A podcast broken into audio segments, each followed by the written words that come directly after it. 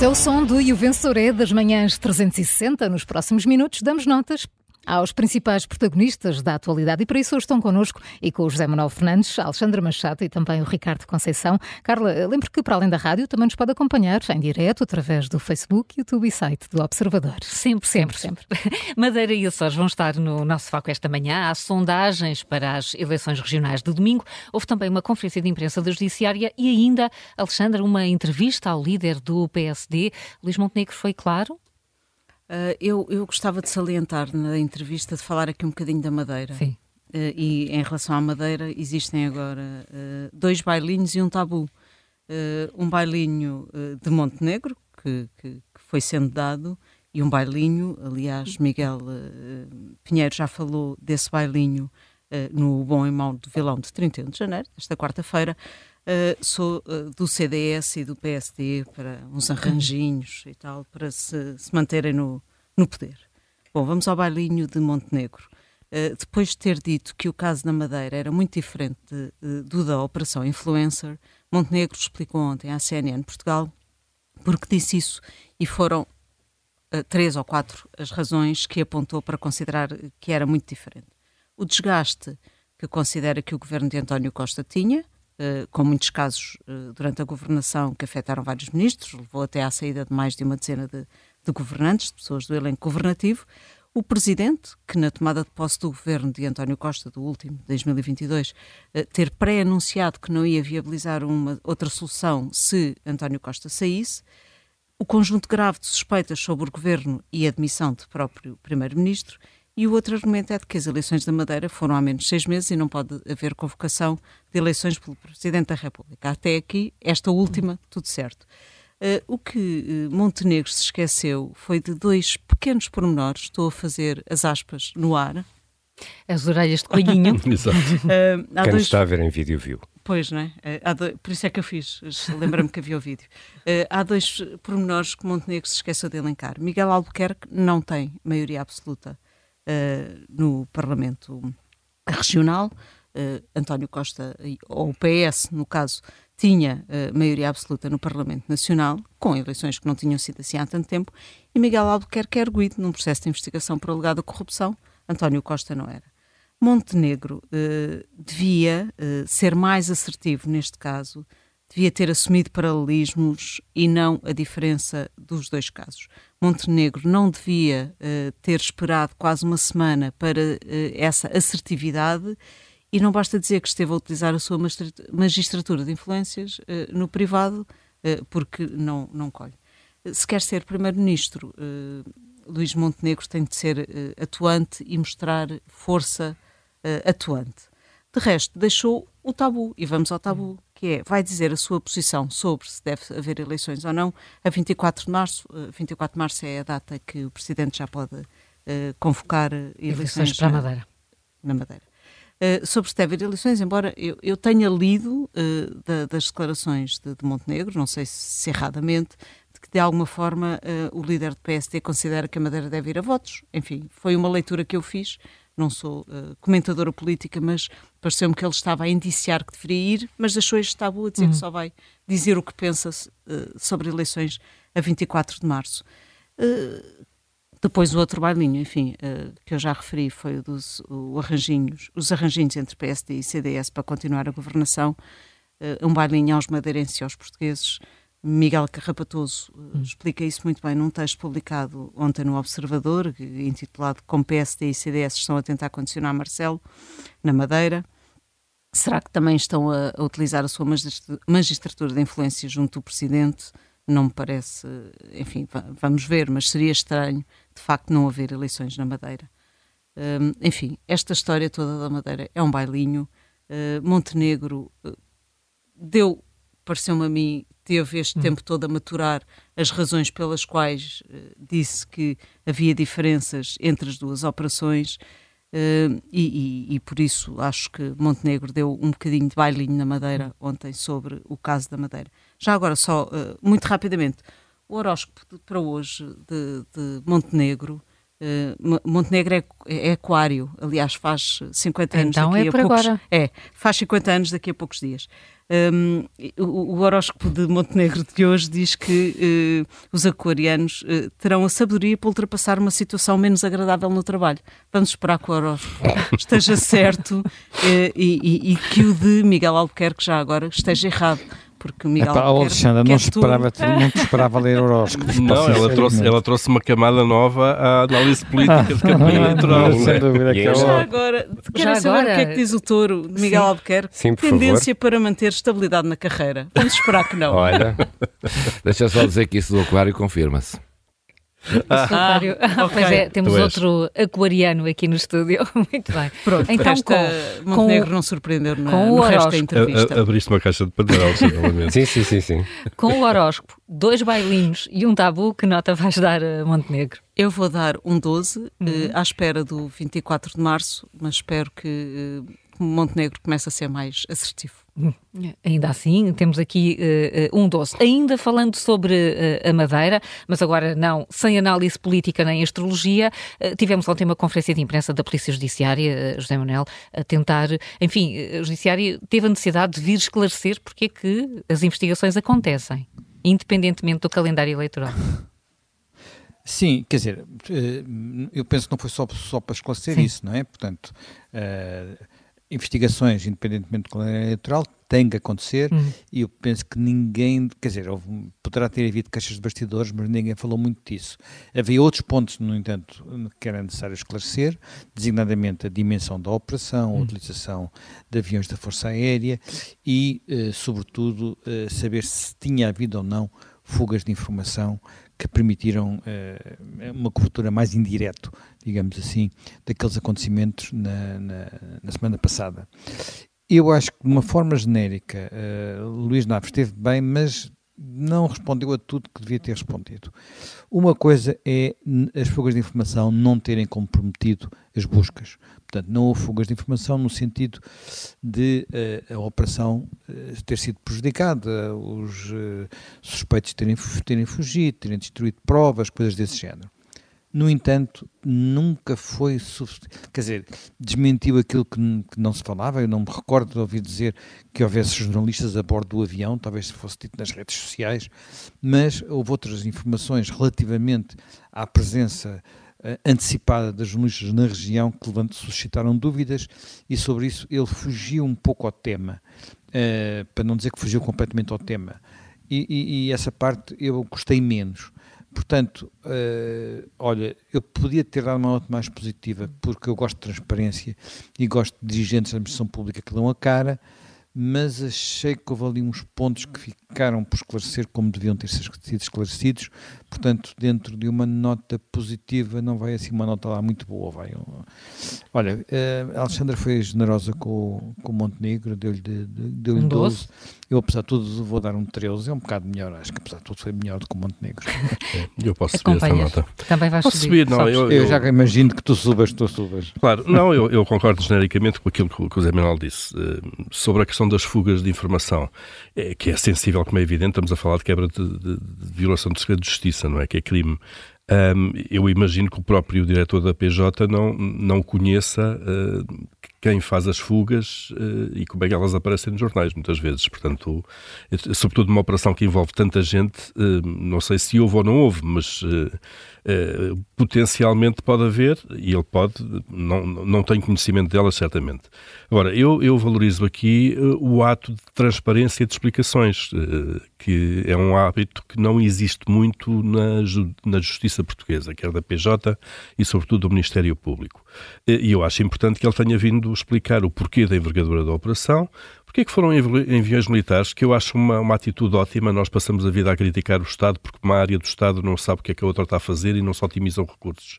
Aqui houve uma, uma otimização de recursos. Há aviões da, da Força Aérea disponíveis, eh, então vamos conversar. Eh, somos todos, trabalhamos todos para o mesmo patrão, que é o Estado e o contribuinte. Eh, vamos todos, vamos aqui otimizar, otimizar recursos, parece-me ótimo. Um, eu, se há uma coisa que eu critico acima de tudo nesta, nesta conferência de imprensa de Luís Neves, uh, não é o facto dela ter existido, foi o facto dela ter sido reativa e não proativa. Ou seja, eu acho que isto idealmente tinha acontecido na quinta ou sexta-feira da semana passada, portanto, os acontecimentos foram as buscas na quarta-feira. Admito, semana? Admito que, exato, admito que no dia não haja sequer muita agenda sequer para isso, estão preocupados com, a, com, a, com, com as operações no terreno, mas passado um dia ou dois, eu acho que era de bom tom, proativamente, sem ser para responder a essas críticas, a essas dúvidas, a, a PJ vir explicar. Aliás, é isso que se faz em países civilizados, quer dizer, quando há uma no operação. Próprio dia. No próprio dia, é? quer dizer, não, sejam, sejam não os se fica procuradores ou polícias. para exatamente. depois eh, vir eh, de peito feito fazer conferências de imprensa. E às vezes há uma explicação quase em direto daquilo que, daquilo que está a acontecer pelos próprios órgãos de justiça. E, portanto, esse hábito nós devíamos, devíamos tê-lo. A justiça é demasiado importante uh, para a saúde da democracia, uh, para se manter na sua bolha sem prestar explicações ou coberto daquelas coisas que existem, como é evidente,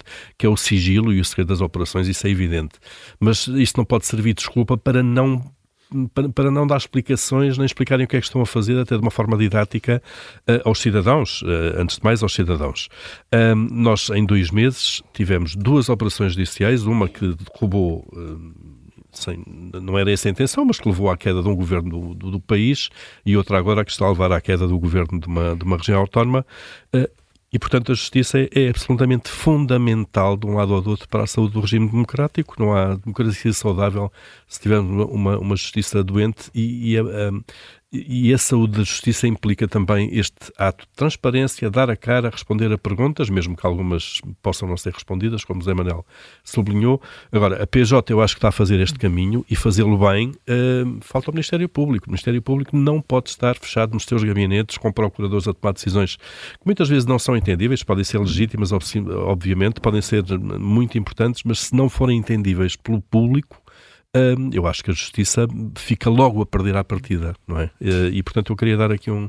Olha, sobre por 14 sobes para 14. Isto, isto vai em escadinha. Isto vai em crescendo. Eu quero isto vai ver, acabar de uma maneira, nem eu sei quero como. ver, Ricardo, que nota vais dar. Vamos, uh, vamos tratar disso. Vamos tratar uh, disso. Vamos, uh, ah. Mas vamos aqui continuar nas referências. Ah, desculpa, querias não, não, introduzir não, o tema, não quero é? Quero introduzir, mas introduz faz tu. Faz favor, faz favor. Não, não, Carla, porque sois. Há uma sondagem, temos ele... porque estamos a falar muito na Madeira Exato. e em eventuais eleições na Madeira, mas eleições marcadinhas são já este domingo nos Açores e há é uma verdade. sondagem que diz que isto pode ficar complicado. É verdade. E, e já que tivemos aqui referências à astrologia, eu quero avisar que o Mercúrio retrógrado vai estar entre 5 de agosto e 27 de agosto e também Só? Só entre agosto, 25 de novembro e 15 de dezembro. Ora, mas parece que já está a, a, funcionar nos Açores, pelo menos para a O que é que quer dizer isso de Mercúrio retrógrado? Eu depois, eu depois explico-te. É quando começa tudo a correr mal, Zé Manuel.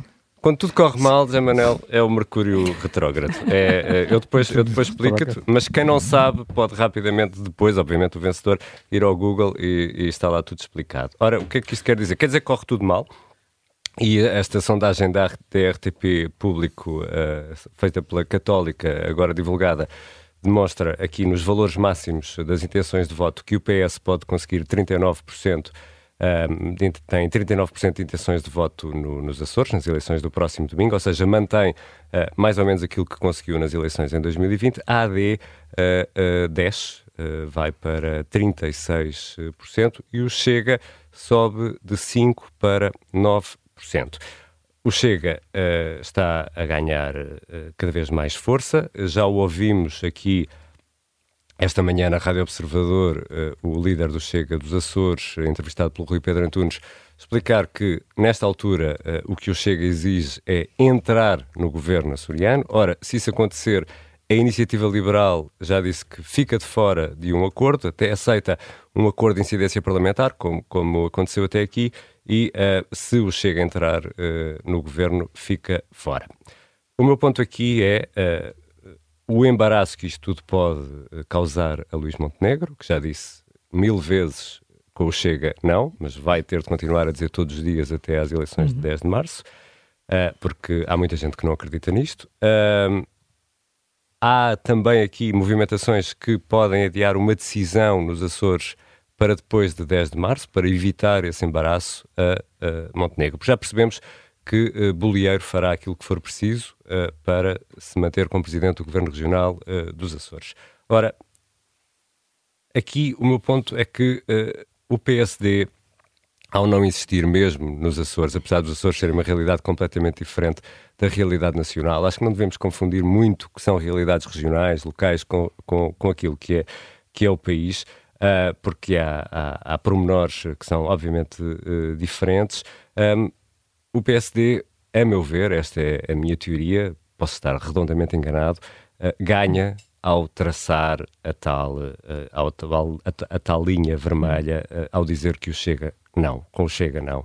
Porque uh, para os eleitores do centro-direita, ou que estão mais à direita, para os mais descontentes com o PSD, se o PSD não faz isto, para esses eleitores, o voto de protesto no Chega, para eles, é pelo menos esta a minha leitura, vai dar ao mesmo, porque aquilo depois no fim todos se entendem. Se o PSD traçar esta linha claramente, esses eleitores vão ter de tomar uma opção séria e vão ter de viver com essa opção, que é a de dar ou não poder ao hum. Chega. É quase uma teoria de, de voto útil. Por isso, uh, eu acho que Bolieiro faz mal uh, em titubear e em, em, em, não traçar aqui uma linha muito clara, prejudica aquilo que pode ser uh, também o desempenho da AD a nível nacional e por isso um 7 para Bolieiro e atenção ao Mercúrio aí nos Açores, está bem? Ah, pois, mas, mas para já levar isso a sério e levar o Mercúrio retrógrado a sério é só para, para agosto. É agosto, agosto e dezembro. E dezembro. Eu bem, acho que estamos em permanente Mercúrio retrógrado. Era isso, era isso que eu ia dizer. se bem que uh, eu acho que o Mercúrio tem-se manifestado. Tem-se manifestado tem, bastante. Tem andado por aí, tem andado por aí. Um set, um set para bolhar. Que reflexões trazes tu agora, Júlio Magalhães? Olha, o meu tema é pouco como interessante. É, como é que está a casa em aquário, Júlio? já vou com pouca energia. Mas é, é, pouco interessante o tema porque é pouco interessante para a campanha e para os políticos, mas gostava só de falar disto uh, aqui e dar uma nota negativa, como é óbvio. Uh, dois temas. Ou isto não fosse o vencedor. Ou isto não fosse vencedor, claro. Olha, que hoje até correu muito bem, não hoje fosse aqui foi, o Ricardo hoje, Conceição. É, eu Peço também vou baixar um bocadinho. Hum. Uh, ontem estive a ler notícias sobre uma conferência internacional que a Itália está a fazer, convocou 25 chefes de Estado africanos para lá estarem, muitos são de língua oficial portuguesa, estão lá. Uh, a Itália está a olhar para a África, uh, porque há uma crescente influência da Índia, da Rússia, da China, uh, desses países em África e que a Europa descurou, o Ocidente descurou, andaram a correr agora para a África mais tarde, mas a Itália está a olhar para isso e, e está a investir em África porque está preocupada com essa crescente influência. E nós, que temos tanta ligação à África e estamos aqui tão perto, continuamos de costas voltadas, estamos voltados para Bruxelas, menos para a África e pouco para a África. A par disso, ouvi o general Isidro Moraes Pereira uh, dizer na televisão também que uh, não estamos preocupados com a defesa. Ou seja, uh, a Europa, a Alemanha está muito preocupada, nós não estamos, a Europa não está, porque os americanos estão a dar nota de que, como a Europa se desarmou, viveu em paz estes anos todos, a Guerra Fria, uh, esteve sempre naquela ideia de que se acontecesse alguma coisa, os americanos tratavam de nós. Os americanos estão a dar nota de que isso pode acabar e a Europa não estará preparada uh, para, para se defender e para o resto. E para os esse Estados tema Unidos também vão ter eleições este Os Estados Unidos também estão com eleições, etc. E nós não estamos preparados uh, para isso. Quando vemos as condições nas no, no, no, que os, os protestos dos polícias têm a ver com as condições deploráveis em que trabalham, uh, vemos também nas Forças Armadas Portuguesas isto, onde, eu quero, onde é que eu quero chegar? Isto não são temas de campanha. Não há nenhum líder político. Estamos preocupados com as sondagens, com os lugares, com as gingonças, com as, ou com as alianças à direita e à esquerda, com o salário mínimo daqui até 2028. E, e depois promessas que sabem que vão, dificilmente vão cumprir, e depois a desculpa é a mesma, é a conjuntura internacional que não deixou ou a conjuntura internacional que se alterou, que nos está a surpreender. Em boa verdade, os tempos modernos, os que, que nos dizem é que, de facto, é isso que está a acontecer. Esta inflação, os preços, as dificuldades das pessoas, vem tudo das guerras, de, de, de, do que se está a passar no mundo e que agora afeta-nos a todos. Uh, isto não é tema de campanha ninguém, não há nenhum líder, nenhum líder partido que fale uh, destes temas.